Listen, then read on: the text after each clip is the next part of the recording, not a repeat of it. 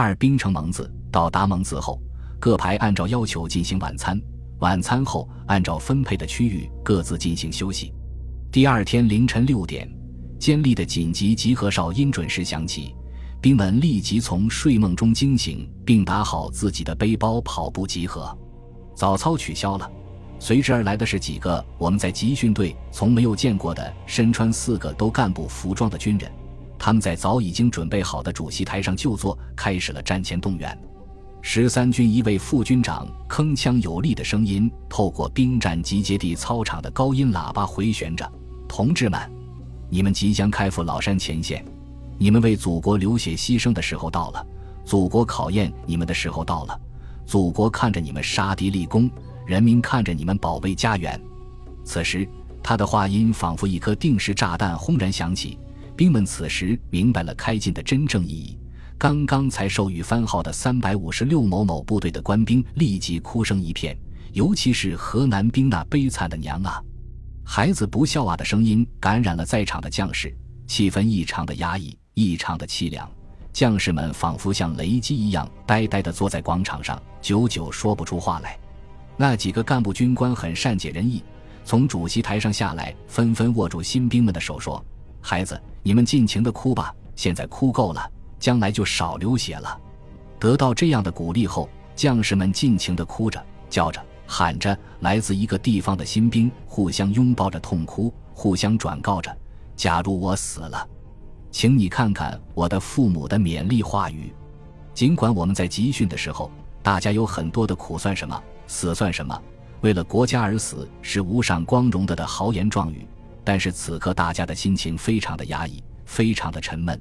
有很多的人甚至后悔选择错了从军这条路，如果可以逃跑的话，我相信绝对要有半数溜了。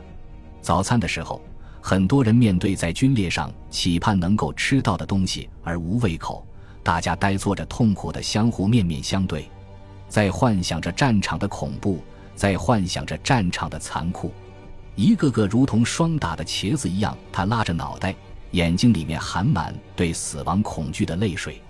气氛压抑的如同七月半哀悼亲人的盛举。八时，将士们接到命令，给家里写信。此时的气氛有所好转，各自拿发给的信封及信纸，开始给牵挂自己的双亲写信，写出了很多的血泪语言。十时，再次在广场集合，一个个大木箱子整齐地排在广场上，二十名威武的军人守卫在旁。主席台上的气氛异常的激烈，红河州的州委书记、州长及十二名干部军官整齐地坐在上面，雄壮的军乐声响彻云空，誓师大会顺利召开。此时的兵们明白了无法避免的残酷与不可改变的事实，心里逐渐归于平静。大家想，反正都是一死，犹如悲悲戚戚的死，不如轰轰烈烈的死。想到这些，大家坦然了。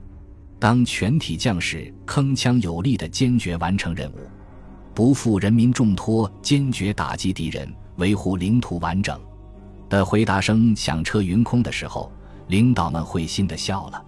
十一时，大木箱子被打开，师部为各排配发五十六式冲锋枪及五十六式半自动步枪。当崭新的子弹袋塞满四个弹夹，挂在胸前及后弹都装有五枚七十四式木柄手榴弹的时候。当崭新的武器背在背上的时候，也许是武器的刚硬为我们虚弱的灵魂，我们平添了几分胆量，几分豪情。是二十午餐的时候，领导们含着热泪为将士敬赠了一杯五粮液做成的壮行酒，气氛再次激昂起来，庄严杀肃。全体将士一饮而尽，将碗摔在地上，那热血沸腾的情景，仿佛马上就杀敌立功一样高昂，那样悲壮。云南省军区孔副司令员把壮行酒的诗歌赠送给了我们。夜光杯捧在手，千军共饮出征酒。出征酒，味醇厚，豪情壮心似酒流。将军举起杯，士兵也举起酒。出征的酒，饮一口，将军士兵血同流。士生也举起酒，士死也举起酒。出征的酒，饮不够，生生世世不回头。听完司令员的这诗。我们再次沸腾了。下午一时，我们再次登车出发。